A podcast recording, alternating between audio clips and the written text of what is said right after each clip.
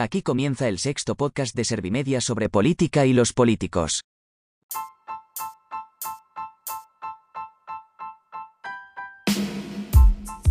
Te presento a nuestro Pablo Iglesias. Es el director de información de esta agencia de noticias. Se llama prácticamente igual que el líder de Podemos y nació el mismo año. Pese a tanta coincidencia, ambos tienen profesiones y apariencias distintas. Porque uno es el político y otro el periodista. Uno lleva coleta y el nuestro no. Hoy nuestro Pablo Iglesias habla con el resto de expertos de Servimedia sobre las elecciones en la Comunidad de Madrid. Repasamos lo que han hecho los seis candidatos principales en esta campaña. Que prometen y cómo llegan a la cita con las urnas. Porque el 4 de mayo se decide el futuro de la región. Y lo que ocurra sin duda va a influir en toda España. Bienvenidos al podcast de Servimedia sobre política y los políticos. Madrid elige presidente para la comunidad este martes 4 de mayo. Isabel Díaz Ayuso aspira a revalidar mandato tras una convocatoria repentina de elecciones que nadie esperaba. Todas las encuestas le dan como favorita, muy favorita. Hace dos años logró 30 escaños. Ahora aspira a doblar esa cifra y rondar los 60. Hace dos años perdió frente a Ángel Gabilondo, pero logró gobernar. Ahora se ha marcado como objetivo la mayoría absoluta, aunque fuentes de su equipo nos han reconocido a Servo y Media que eso es prácticamente imposible. Nuestra compañera Miriam Fernández ha estado pendiente de Ayuso toda la campaña, es nuestra experta en información del PP y este mismo fin de semana ha entrevistado a la candidata popular. Así que eres la más indicada para contarnos cómo llega Ayuso a la cita el martes y qué ha dicho estas dos semanas. Hola Miriam. Hola Pablo, nosotros a lo nuestro. Es la forma en la que resumen desde el equipo de Ayuso su campaña. Presumen de que ha esquivado los circos y ha recetado serenidad ante todas las amenazas. Las fuentes consultadas por Servimedia aluden al hito histórico que supondría doblar los escaños de 2019. Auguran una victoria incontestable para Ayuso y fantasean con un escenario en el que no sea presa de ningún socio. Confían en que cale el mensaje de que el 4M trasciende las siglas del PP y poder hacer gala de proyecto transversal resaltan que la marca Ayuso la puede comprar el simpatizante de Vox, el de Ciudadanos y hasta un socialdemócrata. Libertad y más libertad para no depender de nadie, ir a los toros, elegir colegio, tomarte una caña después de trabajar y no encontrarte con tu expareja en Madrid. La libertad a lo Ayuso, que implica, según ha dicho, seguir gobernando con los mejores gestores y aliarse con los que crean empleo mientras se lucha contra el virus. Todo ello con la crítica constante de que el Gobierno jamás ha ayudado. Precisamente, Ayuso ha encumbrado a Sánchez como su mayor adversario y ha dado por finiquitado su proyecto. También el de Iglesias, un personaje, según ella, que ha iniciado el discurso del odio. Gracias, Miriam. Desde luego, si hacemos caso a las encuestas, Ayuso va a arrasar en las urnas. Puede triunfar el martes, pero quizás atraviese otro calvario para conformar gobierno, especialmente si Vox es clave y exige entrar en el Ejecutivo Regional. Vox es el gran riesgo de estas elecciones. Al menos este es el mensaje que ha lanzado el candidato del PSOE, Ángel Gabilondo. Empezó presentándose como el soso, pero se ha desmelenado en la campaña. Negó tres veces a Pablo Iglesias como el mismísimo San Pedro, pero en el debate acabó comulgando con la idea de unirse a Podemos para echar Ayuso de la Puerta del Sol. Lo ha comprobado estos días May Mariño, nuestra experta en el PSOE. Hola May. ¿Qué tal Pablo? Pues mira, Ángel Gabilondo arrancó con aquel soso serio y formal para recuperar su perfil de ganador de las últimas elecciones que había perdido por su oposición nada agresiva. Se lanzó por los votantes huérfanos de Ciudadanos marcando distancias con Podemos. Con este Iglesias no, nada de extremismos. Pero el devenir de la campaña, que Moncloa haya estado muy presente en la estrategia, llevaron a que la candidatura no ha terminado de despuntar. Sus propuestas no han marcado agenda. Tampoco ha deslumbrado la bicefalia del principio de la número 2, Hannah Haliu, con sus actos con los ministros como si fuese una vicepresidenta. Así se llegó al debate televisivo en el que se evidenció el cambio de estrategia, cuando al final tendió la mano a Pablo Iglesias con aquel nos quedan 12 días, Pablo. Entonces, y luego aún más tras las amenazas, el PSOE apostó toda la idea que había dejado entrever desde el inicio de que estas elecciones iban a aislar a la ultraderecha entendiéndola por igual con PP y Vox. Todo se enfocó en esa cuestión y en mostrar al PSOE como el partido que tiene que liderar el frente de izquierdas frente al gobierno de Colón. Si con estas no movilizamos, ya no sé con quién. Reconocía a Servimedias desde el PSOE sabedores de que la derecha llega al 4M muy movilizada y que la izquierda sufre el tradicional efecto diésel de ir calentándose poco a poco. Así cierra esta campaña Ángel Gabilondo igual que la empezó. Bien visto por propios y ajenos como un buen presidente, un buen gestor, pero como un candidato que no ha despuntado. Y aunque tiene opciones, las encuestas no le auguran un buen resultado. Gracias, May. Sin duda, Gabilondo es un intelectual de gran talla, pero que sigue sin adaptarse a la política tras casi una década ocupando cargos públicos. Hace dos años venció con una imagen de moderación, pero no gobernó. Y esta vez no ha encajado en la estrategia más dura dictada por Pedro Sánchez desde la Moncloa. Tanto es así que el Partido Socialista se ha desdibujado poco a poco en la campaña y quien ha ganado fuerza es Más Madrid. Su candidata Mónica García es quien realmente ha hecho la oposición a Ayuso durante los dos últimos años y en estas dos semanas se ha dado a conocer. Su perfil profesional y su crítica feroz a la gestión sanitaria del PP gusta mucho en la izquierda.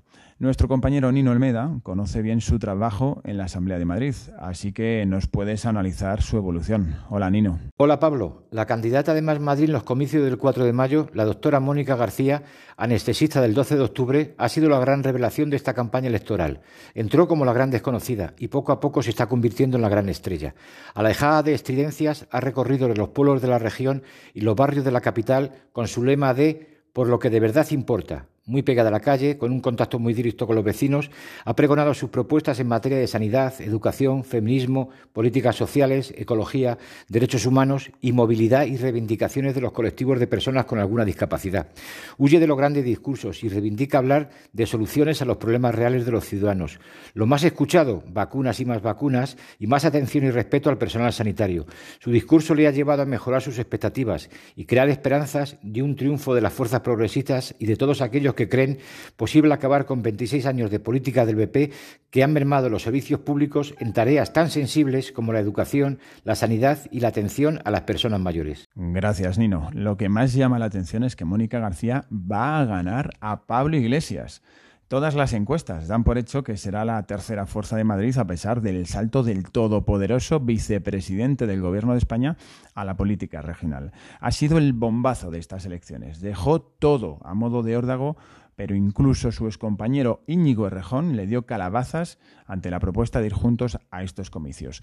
Iglesias ha tratado de convencer a sus votantes con mensajes duros contra Ayuso, pero también con un cambio de imagen. Abandonó la chaqueta en la Moncloa, recuperó los jerseys y los pendientes para pisar los barrios humildes de la capital, pero nada de eso ha funcionado. Kiko Rosique, que sigue a mi tocayo hace años, nos explica las causas. Hola Kiko. Hola Pablo. Ante las encuestas en contra, Podemos primero dijo que el debate de Telemadrid cambiaría la campaña. Cuando le salió mejor a Mónica García, pasó a situar el punto de inflexión en el no debate de la cadena SER, del que Iglesias se marchó y supuestamente logró así que Madrid tomara conciencia del peligro del fascismo. En realidad, las imprevistas amenazas a políticos solo ratificaron el enfoque que Podemos ya tenía pensado para la campaña, el de demócratas contra fascistas, pero provocaron otros cambios. Antes de la carta con balas, solo se pedía a los votantes de izquierda que fueran a las urnas. Desde entonces, Podemos ya pedir el voto frente al PSOE más Madrid, subrayando que fue Iglesias quien plantó a Monasterio, que Gabilondo y García se quedaron hora y media más en el debate, que fueron los ministerios de Irene Montero y Yone Belarra los que denunciaron el cartel de Vox contra los Menas, o que gracias a Iglesias y no a Rejón, hoy el PSOE ya se lo puede pactar a la izquierda y no con Ciudadanos. Más a pie de calle, Podemos ha incitado el orgullo del sur frente a los ricos y ha ofrecido gafas y dentista gratis, quizás su promesa más tangible. Afirman tener algoritmos que contradicen las encuestas, pero una matemática simpatizante del partido me confesaba en el mitin de Vallecas que sus modelos otorgan un 83% de posibilidades de que gobierne la derecha y solo un 17% a la izquierda. Gracias, Kiko. Interesante lo que te dice esa fuente. El propio equipo de Iglesias reconoce sus pocas esperanzas de gobernar. Parece que los enormes esfuerzos de su jefe por alertar contra el fascismo no ha convencido ni a la propia izquierda, pues va a ser el partido menos votado de este bloque. Al menos sí ha consolidado a Podemos, eso sí, Con Isa Serra como referente, corría el riesgo incluso de quedarse fuera del Parlamento regional. El peso de Iglesias en esta campaña también ha beneficiado a Vox, curiosamente. Los extremos se tocan y en esta campaña han llegado incluso a las manos, como ocurrió en el mitin de Vallecas. Bueno, más que a las manos, al lanzamiento de piedras contra los de Santiago Abascal, que es lo que realmente sucedió. Vox ha aprovechado todo esto para recuperar el protagonismo que les estaba quitando la hegemonía de Ayuso en el centro derecha. Nuestro compañero José María Rivas lo ha comprobado en varios de los mítines. Hola Rivas. Hola Pablo. La cabeza de lista de Vox, Rocío Monasterio, afronta las elecciones de este 4 de mayo con mejores expectativas que las que tenía antes de la campaña y de la precampaña. Tras la convocatoria electoral se llegó a hablar incluso de que Vox podría quedar fuera de la Asamblea madrileña al no alcanzar el 5% de los votos por el ciclón Ayuso. Sin embargo, la campaña ha cambiado esa percepción. Mítines con hasta mil personas, el foco derivado de los incidentes en Vallecas o el tirón de Santiago Abascal han ayudado a Vox también les ha acabado beneficiando que la denuncia por el cartel de los Menas haya sido archivada o que la polémica por las cartas amenazantes se haya diluido al recibir una la propia Ayuso.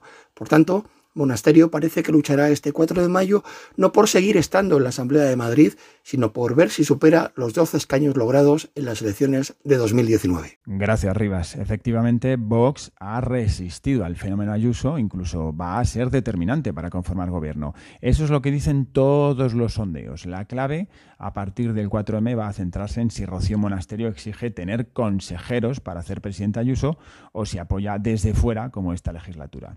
Fuentes muy relevantes de este partido nos han asegurado a Servimedia que hay más posibilidad de lo segundo que de lo primero, porque Vox está dispuesto a facilitar un gobierno del PP con tal de impedir que haya un tripartito de izquierdas. Y en tierra de nadie parece quedarse Ciudadanos. De tener la llave y la mitad del poder de la Comunidad de Madrid pasa ahora casi a la irrelevancia. Pero su candidato Edmundo Val, desde luego, ha trabajado intensamente para evitarlo. Ha puesto de manifiesto su solvencia intelectual y su gran sentido de Estado.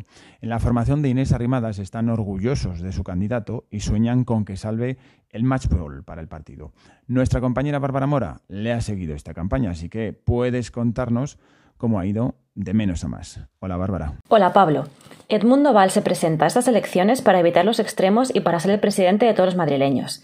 Las encuestas dicen que no conseguirá representación en la Asamblea, pero esto no le ha impedido visitar muchos rincones de la comunidad para explicar sus propuestas, porque en esto ha basado Val su campaña, en hablar de sus propuestas, en debatir y no entrar en los insultos del resto de candidatos.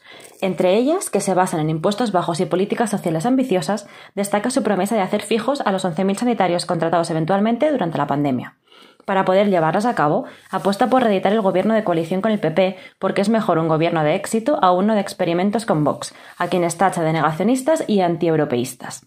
A su juicio, estas elecciones van de si él será el vicepresidente o si será monasterio.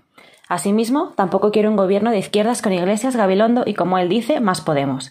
Por ello, en estas elecciones cree que el centro es más necesario que nunca, para evitar la polarización y la crispación que han marcado tanto esta campaña.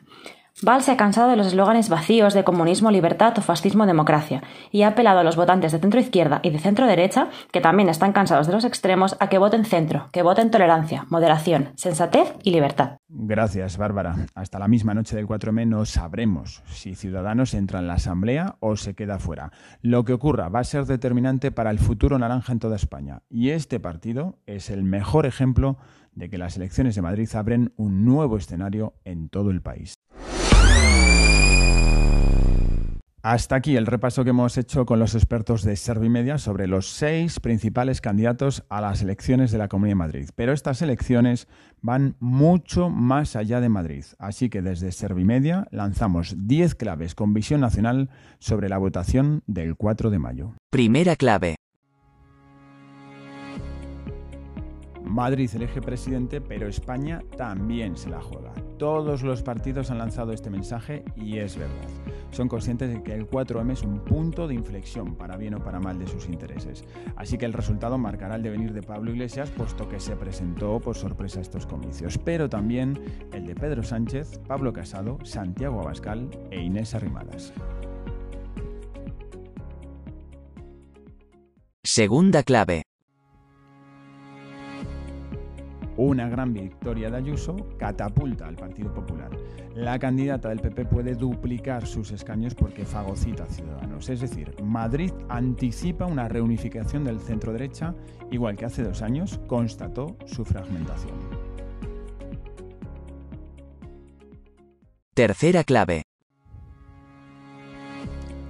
Pablo Casado aspira a dar el sorpaso a Sánchez. El PP cree que zamparse a los votantes y dirigentes de Ciudadanos les facilita ser de nuevo primera fuerza en España. Pero ojo, porque Madrid no es igual que el resto del país y por el momento el liderazgo de Casado tampoco es como el de Ayuso. Cuarta clave. Un pacto de PP y Vox en Madrid pone en apuros a Casado. El líder del PP rompió en otoño con Santiago Abascal y lo hizo de forma brusca. Los dos partidos distanciaron entonces posiciones y separaron sus estrategias contra Pedro Sánchez. Pero si Ayuso mete a Monasterio en su gobierno, volverán a unir su destino. Quinta clave. El PSOE asume la debacle en Madrid. Gabilondo ha dilapidado su capital político en esta campaña. De hombre serio y centrado ha pasado a marioneta de la Moncloa. Hace dos meses estuvo a punto de ser nombrado defensor del pueblo con el visto bueno del Partido Popular, que sin embargo ahora le niega esa salida por los guiños de Gabilondo a Iglesias durante la campaña. Sexta clave. Sánchez puede ganar aunque pierda en Madrid. El presidente se ha implicado a fondo en esta campaña, incluso con una lista electoral de afines. Las culpas pueden señalarle a él también si el tripartito de izquierdas no arrebata el poder a Ayuso. Pero cuidado, porque un pacto de PP y Vox resucita su argumentario contra la foto de Colón y también carga de munición su discurso contra la ultraderecha. Séptima clave. Errejón puede ser la tumba de Iglesias. Quienes fueron amigos y fundadores de Podemos ahora libran una batalla política a muerte. Iglesias era vicepresidente del gobierno hace dos meses y ahora puede ser el último en la Asamblea de Madrid. Su proyecto puede quedar debilitado mientras Errejón intenta ocupar ese espacio. Octava clave. La caída de Podemos deja al PSOE como el único referente de la izquierda. Si Sánchez juega bien sus cartas, puede lograr la reunificación de la izquierda, igual que Ayuso lo ha hecho con el centro-derecha en Madrid. Y no olvidemos que el coqueteo de Sánchez con los nacionalistas también puede prestarle mucho voto útil contra la derecha cuando lleguen las siguientes elecciones generales. Novena clave. Arrimadas tiene que decidir entre susto o muerte. Edmundo Val protagonizó un gran debate en televisión y ha hecho una gran campaña, pero pocos toman en serio a Ciudadanos a estas alturas. Así que pase lo que pase, la líder naranja debe dirimir si es mejor resistir con una tendencia descendente pero teniendo independencia en el centro o negociar con el PP la creación de una alternativa ganadora. Décima clave. El 4M deciden los votantes y nadie más que los votantes. Los políticos hablan todos los días del año, pero la fuerza y el verdadero poder de la democracia se demuestra cuando el pueblo decide. Esto pasa cuando se abren las urnas, así que valorad y ejerced el privilegio que nos otorga a todos la soberanía popular.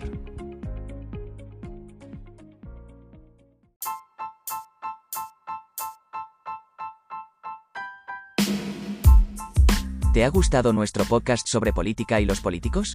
Pásalo a tus amigos, familiares y compañeros. Suscríbete a nuestro canal y compártelo en tus redes sociales. Hablar de política no tiene que ser aburrido. Al fin y al cabo, lo que hacen los políticos nos afecta a todos. Y nosotros somos los que elegimos a los políticos. Espero que con este podcast te hayas entretenido y hayas aprendido. Seguramente te habrás dado cuenta de que soy una inteligencia artificial. He fichado por el fantástico equipo de Servimedia para elaborar estos podcasts y acercarte la información de actualidad y su análisis de una manera atractiva. Poco a poco iré mejorando. Gracias por escucharnos, y gracias por confiar en la solvencia y el rigor de Servimedia. Servimedia, líder en información social.